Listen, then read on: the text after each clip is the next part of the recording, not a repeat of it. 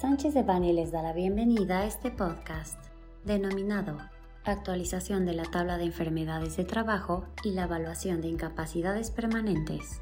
Les recordamos que este material es únicamente informativo, por lo que no puede ser considerado como una asesoría legal.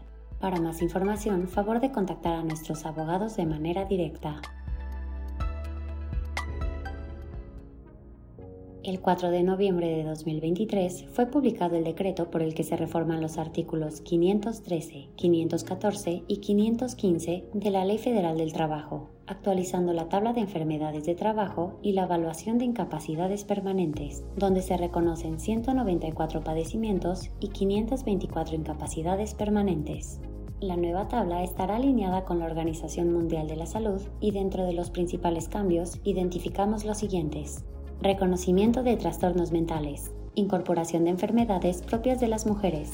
Ampliación del número de cánceres a 30 tipos. Ampliación del grupo de patologías infecciosas y parasitarias a 41, entre las que destaca la enfermedad pandémica por COVID-19. Asimismo, dicha reforma plantea la publicación de un catálogo de cédulas para la evaluación de las enfermedades de trabajo, la cual busca fortalecer la protección de las personas trabajadoras ante las posibles afectaciones a su salud por las actividades propias de su trabajo.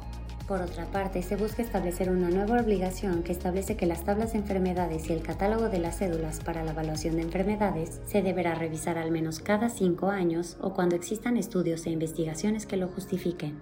Estas modificaciones pudieran traer como consecuencia impacto económico para las empresas, puesto que tendrán que considerar sus condiciones de seguridad y salud en el trabajo para evitar las nuevas enfermedades e incapacidades que pudieran sufrir sus trabajadores con motivo del trabajo.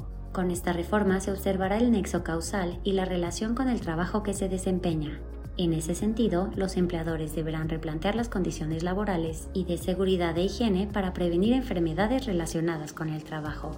Es conveniente mencionar la importancia de tener debidamente constituida y activa la Comisión Mixta de Seguridad e Higiene, organismo que tiene por objeto investigar las causas de los accidentes y enfermedades, proponer medidas para prevenirlos y vigilar que se cumplan las empresas deberán implementar nuevas medidas para la prevención de dichos padecimientos y enfermedades, pues de no hacerlo, traerán como consecuencia multas y una carga contributiva más elevada, pues afectará directamente a las primas de riesgo de trabajo con las que las empresas pagan las cuotas obrero-patronales ante el Instituto Mexicano del Seguro Social.